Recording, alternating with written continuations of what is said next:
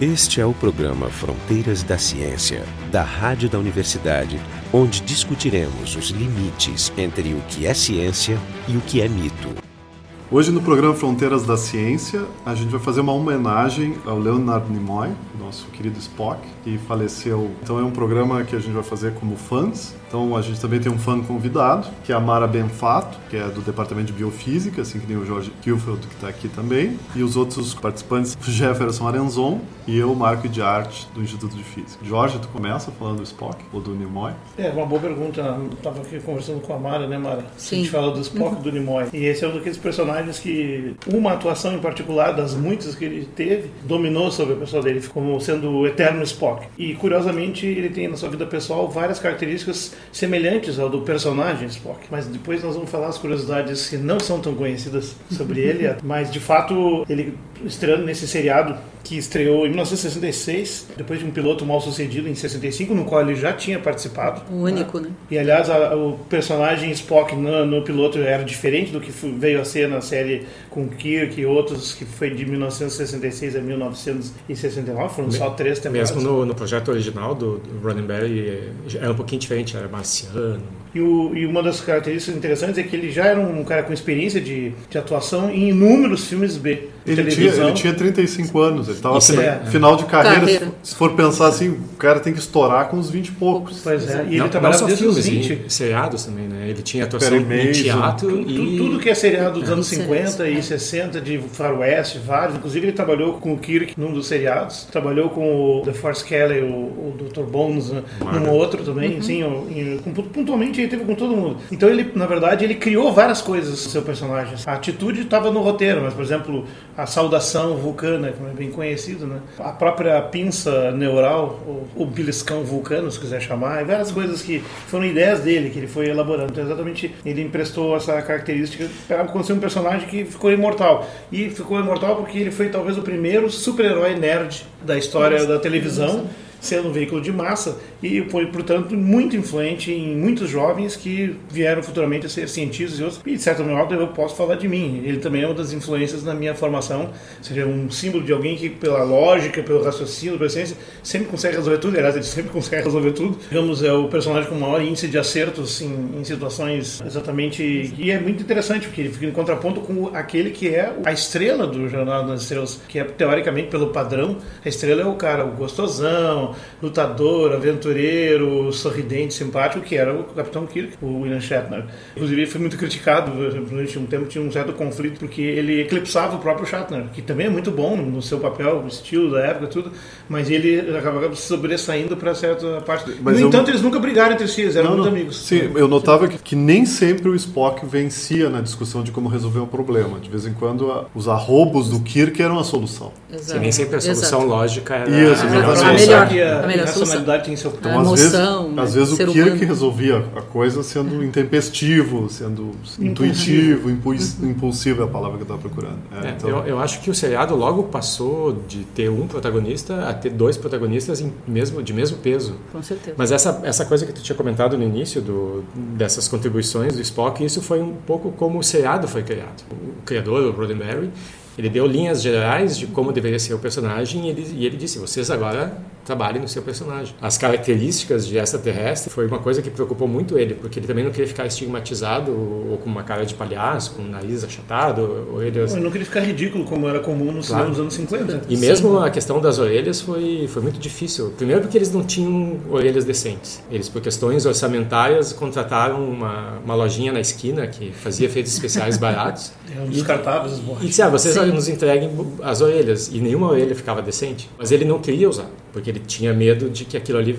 ridicularizasse um pouco e contrastasse com a capacidade dele de atuar. Que as pessoas se focassem naquilo, ao cara de orelha pontuda, e não vissem a interpretação. Tanto que eles chegaram no acordo, tu faz eh, alguns episódios e se tu estiver descontente, eu escrevo um episódio para ti onde tu pede as orelhas. Fica mais Mas aí, Imagina, o né? que, o que tu É. acha, Mara? Porque na Oi. verdade assim, teve Sim. até críticas de alguns, uns poucos, que diziam não, aquilo era uma reminiscência demoníaca, né? então, porque uma orelha pontuda é coisa de demônio. Que criticavam como esse, um personagem assim que representaria o, o lado negro da força, quando ele exatamente não era. Esse era um lado do Star Trek, né, que eu acho que é muito importante, que era tentar quebrar esses preconceitos. Então eu acho que nesse ponto foi fundamental também. Tanto que essa questão da orelha e do lado demoníaco tem alguns episódios que eles até se referem mesmo, né? Uma coisa dele ser visto como um demônio quando chegava num local lá, num planeta. O Dr. McCoy ele tinha que chamando- esconder as o Dr. orelhas, exatamente. Ele de velho demônio às vezes. Isso, exatamente. Interessante Tipo, né? porque ali na ponte da, da nave, né, da Enterprise, tu- ele- eles botaram todas as, as culturas importantes da época. Uhum. os russos lá, o Chekhov, tava os japoneses, que era uma, uma força importante Tanto, também. Sim. né. Uma negra. Essa foi a saída do, do Roddenberry para poder discutir esses assuntos que naquela época eram um tabu. Todos os seriados e filmes era a família tradicional americana, Sim, branca, tinha. e ele já tinha escrito alguns seriados onde ele não podia botar nenhum desses conteúdos. Ele simplesmente cortava. Daí ele disse, bom, quem sabe se eu esconder numa peça de ficção científica, como o Swift fez com, com o Gulliver, Sim. o pessoal não se dá conta e eu posso discutir papel da mulher, papel de, de direitos igualitários. E ele fez isso. O papel do Spock ali era para constantemente lembrar que aquilo ali não era uma família americana de- do meio oeste, Aham. mas que tinha diversidade, que tinha mulheres, É, o negros e seriado paradigmático disso Sim. aí é a família Walton, os Waltons, que é, completamente tudo dentro do, do, do esperado. Mas tinha mais uma coisa, era também apogeu da Guerra Fria e os valores e ideias de convívio multiétnico e multicultural. Ou seja, tu tem na ponte lá uma oficial de comunicações que é negra. Exato. E, assim, negra emancipada, ela não tinha nenhum comportamento estereotipado do negro submisso ou do negro que ainda estava vivendo a luta dos direitos civis dos Estados Unidos, que ainda não estava completado o processo. E teve o famoso beijo, né? É. O primeiro beijo multi, multiétnico foi do Kirk com a Uhura, na Sim. TV Sim. americana. E foi... Foi difícil. E, E foi era para ser com o Spock, né? Mas aí já era perversão. Aí já era demais. Isso foi Eles corrigido na novíssima série atual do Isso. Universo Paralelo. Mas Exato. o engraçado é que, É. embora na, na parte ficcional ali, é, isso era permitido, né, ter uma mulher em posição de destaque, ela ganhava menos do que os personagens masculinos. Na vida né? real. Na Na vida vida real. real, E isso sim. foi um- uma coisa que foi o Nimoy que lutou para que ela recebesse a mesma coisa. Exato, ele era muito homens. engajado nessas questões de, minorias e tal, que é, minorias é um termo esquisito né, sempre, mas enfim. A- Além disso, tem o sacrilégio de botar um, um russo convivendo pacificamente com um monte de americanos. americanos, exato. Na- Como Naquela assim? época. Ou Na seja, época, mostrando imagina. que no futuro não haveria mais o conflito que estava reinando naquele período. E, e se tu olhar, tem várias outras características da série, a gente não está se dedicando a ela, mas é bom sempre falar. Ela tem vários elementos bastante provocativos, ou seja, é um futuro de paz, pelo menos dentro Não, do tem os Terra. Klingons. Sim, mas paz dentro da Na Terra. Terra, todos estão em paz. Na Federação tem estão em a- paz. e tal. Tu tem uma justiça social notável, além da paz. Tu tem, inclusive, ele tem a referência que não existe dinheiro. Exato. Então, existe uma série de coisas sugestivas de como assim, estão vendo um comunismo no futuro e ainda junto com os russos tinha muita crítica política, dizendo assim, não, que Star Trek é uma apologia ao comunismo mostrando a vitória dos soviéticos, só que com personagens americanos na ponte. Também isso não funcionou porque a história era superior a tudo isso. Pois o É, mais fato inter- ela venceu os preconceitos, eu diria assim, ela teve sucesso porque ela trouxe todos os elementos na hora certa, no lugar certo, num veículo de massa. Se fosse assim no cinema 10 anos antes, ou se fosse nos anos 70, não teria talvez o mesmo impacto. Só que uma correção é que os Klingons eram inimigos no início. No início, Depois, não, não, exato, dizendo, no, é. no início eles eram os, grandes inimigos. Sim. Sempre tinha uma força que era o grande inimigo que no fundo tu podia até equacionar com os russos, no- no- na realidade daquele, Os daquela época. os russos naquele sim. episódio. É, é. O que eu ia comentar é que a surpresa que eu tive quando eu vi que só teve três temporadas. Pra Eu mim, eu, eu seria capaz de, de apostar que teria ter pelo menos sete. Tem, é, esse é um efeito que até hoje acontece, de algo que, enquanto se acontece, não faz o sucesso merecido e vira cult de- alguns anos depois, Depois, quando os, os atores já envelheceram e não podem nem retomar a filmagem. Né, por Se exemplo, bem um, que eles um fizeram caso, isso até o última gotinha, né? Não, mas é- um caso é o, é o Firefly, É que verdade. teve uma temporada, foi um seriado, é um seriado muito bom, é um faroeste, que é um faroeste espacial, é, é muito legal. E é bom. muito bom. Até hoje é, é lembrado no, no Big Bang Theory, eles, Exato. eles reclamam até hoje que Mas foi eu já assisti cancelado. duas vezes e não, não vejo a hora que continue. Não dá pra continuar, porque o pessoal agora Envelheceu. envelheceu. Mas de quando é o. Firefly? É, uns 10 anos. Mas tem mais, assim, ó, o, o- tava tudo pronto pra gravar a quarta temporada, mas ele foi abatido, no fim, pelas questões de lucro e tal. Mas eles fizeram uma quarta temporada. A quarta temporada é um desenho animado. Isso é o único seriado que continuou em desenho animado, porque era a única forma de fazer. E, e o interessante foi que usou os mesmos roteiros planejados, as histórias são todas boas, elaboradas, os desenhos são pobres, são ruins visualmente, mas é o que pra fazer. Mas, Mas as vozes são dos mesmos. né? Não, e os, é. os dubladores são os mesmos personagens que voluntariamente gravaram para não perder a continuidade. Ou seja, eles fizeram um esforço de continuar, Uhum. que é comovente e, e, de certo modo, explica o esforço de continuar depois disso. Né? Uma coisa interessante na comunidade de fã de Trekkers, tem pessoas que se dedicam a filmar a continuação da Não, série. é, se faz hoje continuações Por-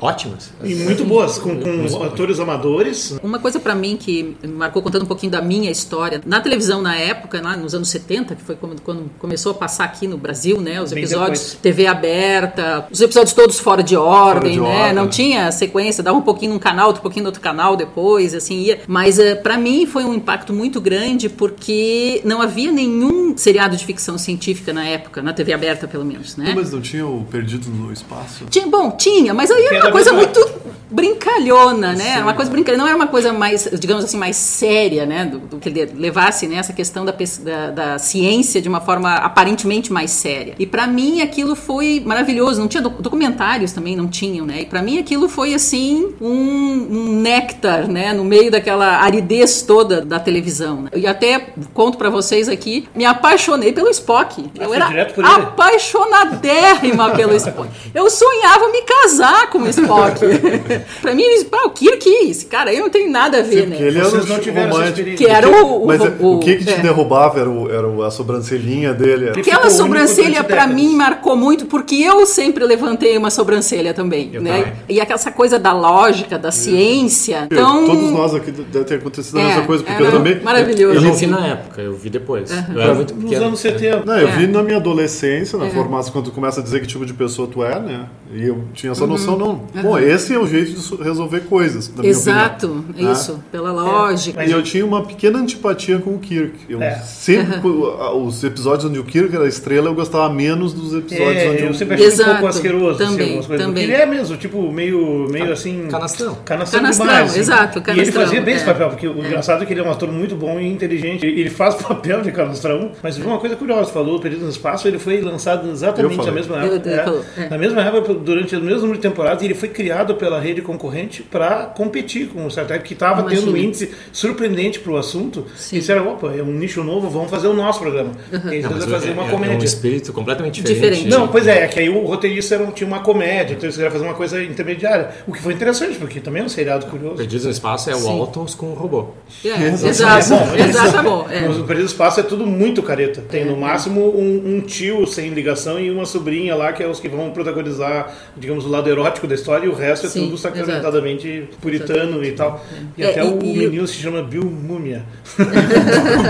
É, e uma coisa assim que eu vi, na época eu percebi assim, o, o meu pai, meu pai era uma pessoa extremamente simples. E ele ficava sentado vendo comigo, né? E depois, com a minha sur- surpresa, eu percebi que depois que eu saí de casa e tal, às vezes eu, quando eu chegava na casa dos meus pais, meu pai estava sentado lá assistindo. Também se apaixonou pelo Star Trek, apesar de não ser um cientista ou ter uma visão científica ou nada disso. Ele também gostava demais do Star Trek tal. É, tem um elemento importante que o último ano da série, que é 69, culminou com a chegada do homem na Lua. Os três anos da série, os anos preparativos Da que anteciparam, já estava sabendo que ia sim. chegar. É. Então Não, as duas é, coisas acontecendo ao mesmo tempo, as pessoas mesmo. imaginando como é que vai ser depois. Depois disso. É, Sim. E até É surpreendente que tenha sido interrompido. Isso, seriado isso que eu ia dizer, pô, foi trocado por um outro? Existe Não, algum outro o que na época, Não, o que tinha não. na época eram seriados e eu via todos, então me lembro seriados do tipo além da imaginação, Uhum. É, criaturas da noite, coisas mais assim de terror e mistério e também ficção científica, tipo Tinha filmes, além né, da de imaginação, eram histórias de ficção curtas, né, individuais. Ele até participou de É alguns tipo. X-Files, assim. Desde a década de 50 tinham vários filmes de ficção científica que são muito bons porque são muito ruins. É, o, verdade. próprio, o próprio Spock, o próprio Nimoy, né, trabalhou num que se chamava Zumbis da Estratosfera. Ele era um marciano narado, era um dos três marcianos que chega na Terra. E, na verdade, isso foi em 1952. Isso. E ele achava que ele, ele, se, ele se esforçou para que ele seu papel que ia projetar ele para o estrelato. Só que a série fracassou. Mas ele tinha participado de um outro seriado, Kid Monk Baron, que foi um dos primeiros lá. E depois ele foi para vários filmes legais. Em 54, Them, Eles. Ele era um, um, um sargento do exército. Em 1958 ele fez a, Os Comedores de Cérebro. em 1958 ele era um cientista. Né? E aí ele fez vários outros papéis, inclusive dois, dois filmes baseados em peças do Jean Genet, que eram roteiros bastante elaborados. Então ele fez vários filmes de ficção científica ao longo do tempo. E, e alguns deles, inclusive, papéis étnicos, como eles chamam nos Estados Unidos, né? O personagem ele é um mexicano, é um, um russo, um, um- ou um judeu, como ele de fato era. Ele participou do Agente 86 também. Com o 86, Shatner né? num capítulo do Agente da Uncle, que era outro seriado que eu assistia. Uma vez eu contei dizendo assim, sabia que o Spock era judeu? E a pessoa respondeu, mas na, no seriado ou na vida real? O, das criações que ele contribuiu, um deles é o gesto, né? O Saudação Vulcana. E a frase que vem junto, né? É. Vida longa e prosperidade. É, a frase é bíblica, né? E, a- É, e o, e o gesto, gesto- foi uma foi uma experiência que ele teve quando era criança. Os judeus eles são eles são divididos em grupos e o grupo que, que são os mais respeitados, que são os antigos sacerdotes do, do, templo de né? Jerusalém, são os Cohen. E ele é Cohen, eu sou Cohen também. Tem até algumas histórias engraçadas porque os Cohen, por terem esse status, eles têm várias restrições. Uma das restrições é não poder pisar em, em cemitério. Até teve um episódio recente eh, de um, um judeu que estava preocupado que ele ia viajar de avião e a preocupação é que o avião, ele sendo Cohen, que o avião passasse por cima Por de cima de cemitérios e cemitérios. ele consultou o rabino e o rabino deu a solução para ele, então circulou pelo mundo essa foto do cara viajando de avião dentro de um saco plástico, porque o saco plástico protegeria ele. É um caso né? extremo. Mas o que o, o Nimoy viu quando ele era pequeno é uma bênção que, que eles davam. Então eles estavam com o talit, que é esse lenço que se usa cobrindo a cabeça, e o gesto com os dois dedos do meio separados são, na verdade, é com as duas mãos juntas, as duas mãos fazendo, juntando. Que isso é a letra Shin em hebraico, que é a mesma, é a primeira letra de Shalom. E isso é uma bênção.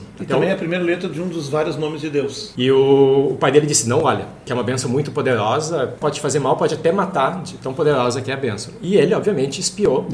Ele mesmo diz: Não, e sobrevivi. E ele viu esses sacerdotes que o que eles faziam era uma coisa muito barulhenta, uma coisa. Eles ficavam gritando, "Ah!", todos eles sem sincronia, e aquilo impressionou muito ele. Ele viu aquela cena, então todos eles com as mãos saindo por baixo do talit e com as mãos emendadas, e aquilo ficou. Quando ele estava montando o personagem, na- no primeiro episódio onde ele encontrava outros vulcanos, porque até o momento ele era o único da, da espécie, ele pensou, bom, a gente precisa de uma saudação que nos distingua, né? uma espécie racional. Uma E, identidade. e aí ele lembrou dessa, dessa experiência e aquilo ali... Metade. E ele disse que foi impressionante que as pessoas passavam por ele na rua nas semanas seguintes e faziam o gesto, que teve uma recepção. No e- assim, virou um meme. fa-.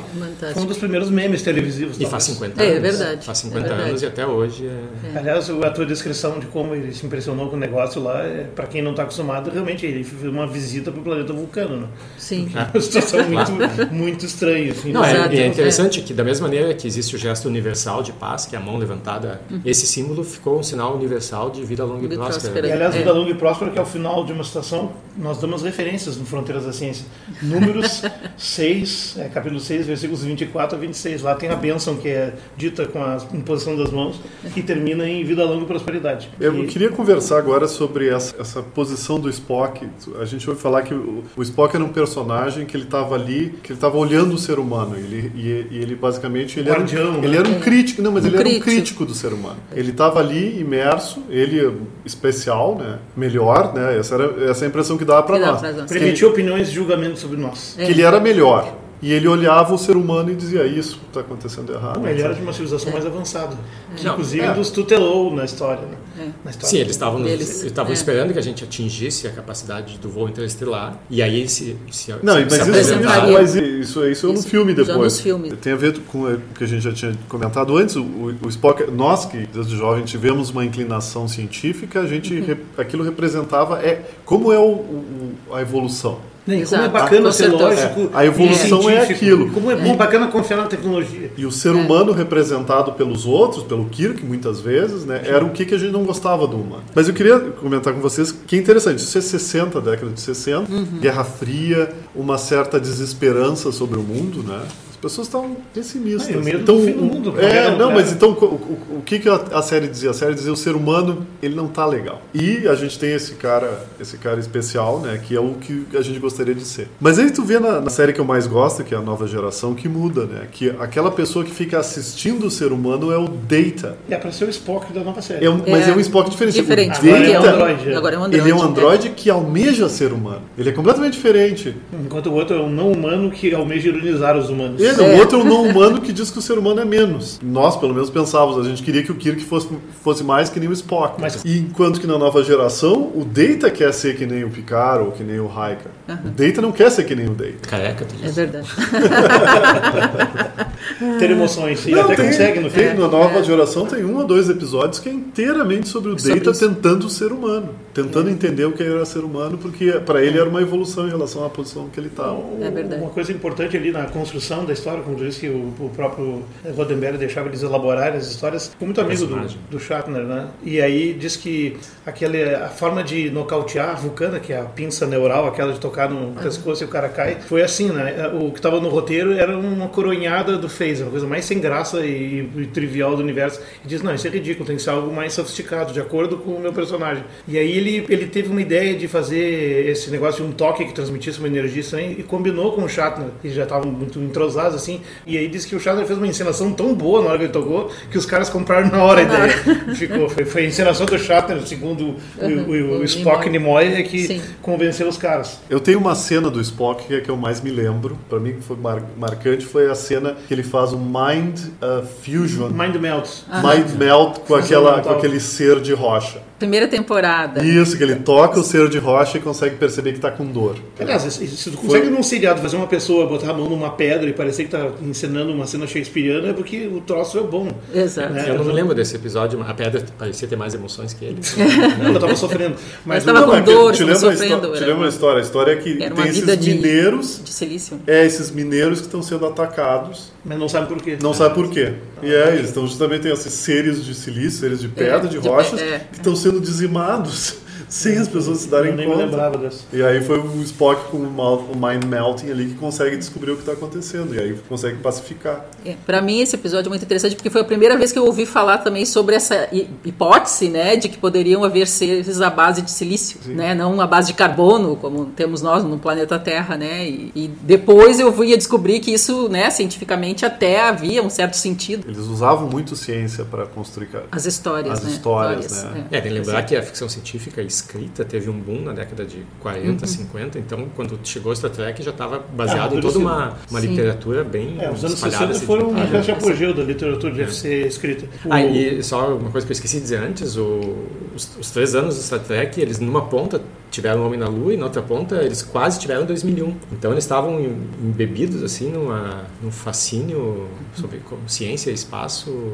Mas eu gosto de falar um pouco também um pouco da versatilidade do Spock. Ele era um bom ator e, e ele trabalhou em, em alguns filmes, inclusive ganhou um Emmy, foi indicado por um Emmy Pra dois. naquele filme, dois, né? Um deles é que ele era o marido da Golda Meir, que é o último papel da Ingrid Bergman, nada menos. Não, mas ele ganhou, ele ganhou ou foi indicado? Eu acho que foi indicado. Eu tenho a impressão que ele Não, ele recebeu, ganhou. recebeu o Emmy por esse filme, ele era o marido da Golda Meir, Golda Meir, pra quem não sabe, foi a primeira-ministra de primeiro-ministro de Israel. Israel. É é, tem a invasão dos invasores de corpos, que é um clássico, ele participa, ele participou em seriados logo depois do, do Jornal das Estrelas, ele fez Missão Impossível, pelo menos duas temporadas, e bem mais recentemente ele foi um dos personagens relativamente recorrentes da série Fringe, Fringe. que era o, digamos, o, Que é excelente o, o sócio do personagem mas principal. eu acho que é excelente. zumbis da estratosfera, pra mim. É, eu, eu não assisti isso ainda, eu realmente tô querendo, tô querendo assistir os zumbis da Certa Não, mas- isso é ótimo, mas porque ele é um marciano, né? Mas a gente tem que considerar que ele não foi um, um ator muito bem sucedido. Não pode dizer assim, tá, ele foi um grande É que ator. ele ficou contaminado pelo B, ele fez tanto filme B que É, não ele tem. Eu, eu acho que o personagem dele, ele extrapola um ele, pouco. Ele é considerado bom ator, ele tinha uma escola de teatro, inclusive. Ele Sim, era, aliás, sim, ele, mas- mas- antes de entrar na série, ele já era instrutor de, de encenação. Sim, mas pode- Mas é- ficou marcado, né? É. Como, todo person... Como todo ator que fica marcado por É, uma personagem e acaba se, Aquele se que é perdendo, Gary- O infelizmente. Sean né? Connery, por exemplo. Compara o Sean Connery, o Sean Connery, a, a carreira dele é muito melhor que a do Nimoy. A diferença é porque o, o Sean Connery ele era muito mais jovem quando ele fez 007. Eu não, eu não quero criticar o Nimoy, mas é, até eu Mas não, eu acho que tem a ver com a época. A É, esses outros foi, foi mais recente, né? Esses que a gente está falando que foram marcados por uma personagem, mas não, não ficaram tão marcados assim, né?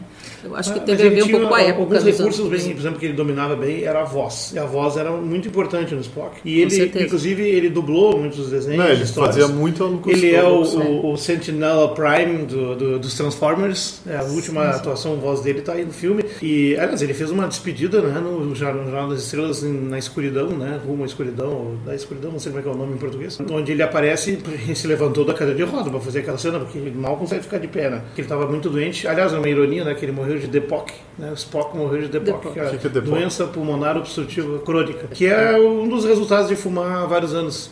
Já que tu está falando na voz, ele inclusive gravou alguns discos cantando como se fosse o Spock, né? Sim, Músicas sim. baseadas em ficção ele científica, gravou, ele isso, capa. Isso, e aliás, nessa linha ele gravou junto com outros colegas audiolivros, narrava livros, vários do H.G. Wells, Júlio Verne. a voz dele é muito agradável. Muito de, é, a voz de barito. A voz dele é muito Fantástico. agradável de ouvir. Eu sou um fã, um fã recente de audiobooks agora, eu é, gosto. Um troço que tem cada coisa boa, né? Eu, é vejo, eu, eu, eu, ouço dirigindo, eu ouço antes de dormir, porque às vezes tu te cansa lendo. Tu pode ouvir no escuro. Né? Aliás, é, foi aquela experiência que ele dirigiu dos seis filmes da Jornada, Jornada das Estrelas, os longas, ele nos seis primeiros foram com a equipe antiga. E ele atuou em todos e dirigiu dois. E um deles é aquele das baleias. Esse, que, esse foi o mais bem sucedido. Mais bem sucedido. Uhum. Um baita de um marco ambiental tal. Acho que foi o primeiro filme que trouxe essa temática, isso já era anos 80, né? E ele gravou um disco que eu tenho, que é muito legal, que é só poemas e, e trechos de livros sobre baleias. É muito bonito. Né? Então ele realmente fez uma militância ambiental também, do jeito dele, usando a voz e tal.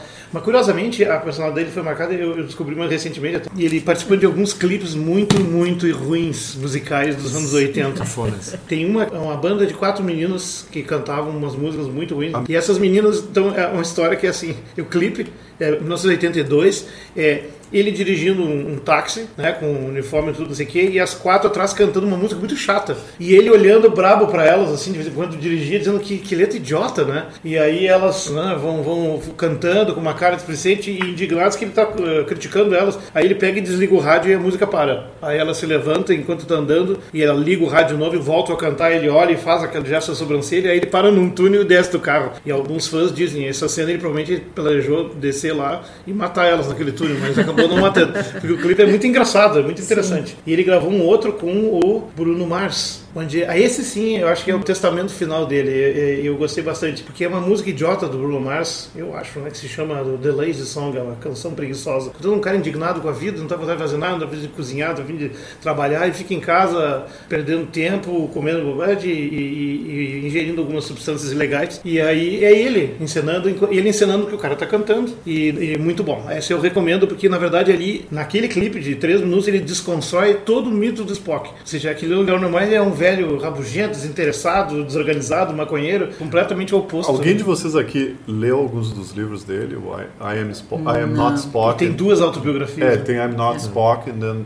I Am Spock. Não li. Porque ele mudou não. de ideia, né? Primeiro ele não, não eu, eu, vou dizer, eu tenho minha interpretação também. Ah. Pode ser meio maldosa, mas minha interpretação é que... Sem ter lido. Sem ter lido. Sem ter lido. Ele escreveu 20 anos. Análise aprofundada do título. Isso aí. Tem um livro recente que se chama Como Discutir Livros Sem Tê-los Lido. Mas ele, não, mas escreveu a, a, Não Sou Spock em 75. Isso. É. Sou Spock em 95. Isso, época, exatamente. Seja, é exatamente. E a minha interpretação aprofundada do título é que naquele momento, em 75, ele ainda tinha chance de ter uma carreira independente do nome Spock. E não, ele estava querendo se distanciar para ter, pra ter a, sua, a sua carreira. E aí, no, em 95, ele se deu conta que não podia. Não só não podia, como não queria. Dem é, não só podia, que não, demorou 20 anos para se dar conta que não dava. Que não dava. Mas o Spock, o Spock, a gente fica pensando, o Nimoy também era fotógrafo e bastante conceituado, tem exposições. Fotógrafo, tal. diretor, ele dirigiu além do do episódio esse do Star Trek, ele dirigiu Três Homens e um Bebê. Que é um bom filme. Que é um bom filme. É um bom filme. Muito divertido. E, e para época interessante, para mostrar que os homens são capazes de criar uma criança também. Sim. Aliás, ele é. sempre se preocupava com isso, né? Inclusive nas fotografias que ele faz, ele tenta lidar com preconceitos. Ele fez uma série de fotos sobre o judaísmo ortodoxo com mulheres ortodoxas, muito bonitas e seminuas, uma coisa assim. Sim. E um outro com um grupo de atrizes da Califórnia que são meio gordinhas, com, com nus e coisas desse tipo assim, bem, que ficou bem, bem bonito também. Um e o objetivo é esse também, é mostrar que a mulher típica americana não correspondia ao padrão vendido. Não, né, e aquelas ali também eram normais e felizes é. com o direito de aparecer. Mas tem esse episódio recente, já que a gente está chegando ao final do programa, para falar da, da, história. Tem alguns memes que estão sucedendo. O sucesso do Spock está acontecendo um incidente no Canadá, né? Não, o, o governo canadense está pedindo para as pessoas pararem de espoquizar as notas de 5 dólares canadenses, porque tem um, uma pessoa, não sei quem é, que tem aquele ar carrancudo parecido com um vulcano né, não emotivo. E as pessoas estão pintando o cabelinho, o corte, ela Spock, símbolozinhos do Star Trek É, na, que é a na- orelha. na lapela. Mudou o nome dele, é o sétimo primeiro-ministro do Canadá, Sir Wilfred Launer. Provavelmente um vulcano, não sabia que era. Né? Ele, é muito disfarçado. Disfarçada. Mas pessoal, um dos o pessoal pinta um cabelinho com é vida. aquela Suíça indefectível do Spock, é uma Suíça brava, né? E uma sobrancelha elevada e pontuda. Não, e é que esse, esse cara provavelmente é um né? vulcano esperando a gente chegar aí na, na, na dobra. A gente Isso. chegou- Eu acho que eles deviam, inclusive, passar e vou colocar o Spock de verdade na nota. Tem É verdade, né? Resolveu o problema. isso. Resolveu o problema, Ninguém mais exato. pinta as notas. Pronto, Bom, o tá dia já é uma resolvido. ficção, né? Não sei por que não botar ficção científica. É Tá, então esse foi o programa Fronteiras da Ciência. Hoje a gente fez uma homenagem ao, ao Leonardo Nimoy. Por mais que a gente fale, não vai dar para homenagear tanto. Claro. de Tem falar. muito, muito o que realmente falar. É com muito certeza. marcante. Eu acredito que seja o que a maioria dos nossos ouvintes pensa. E os convidados foram a Mara Benfato, do Departamento de Biofísica da URGS, o Jorge Kielfeld, do Departamento de Biofísica da URGS também, e eu, o Marco de Arte e o Jefferson Alenzon, da Física da URGS. O programa Fronteiras da Ciência é um projeto do Instituto de Física da URGS, direção técnica de Francisco Guazelli.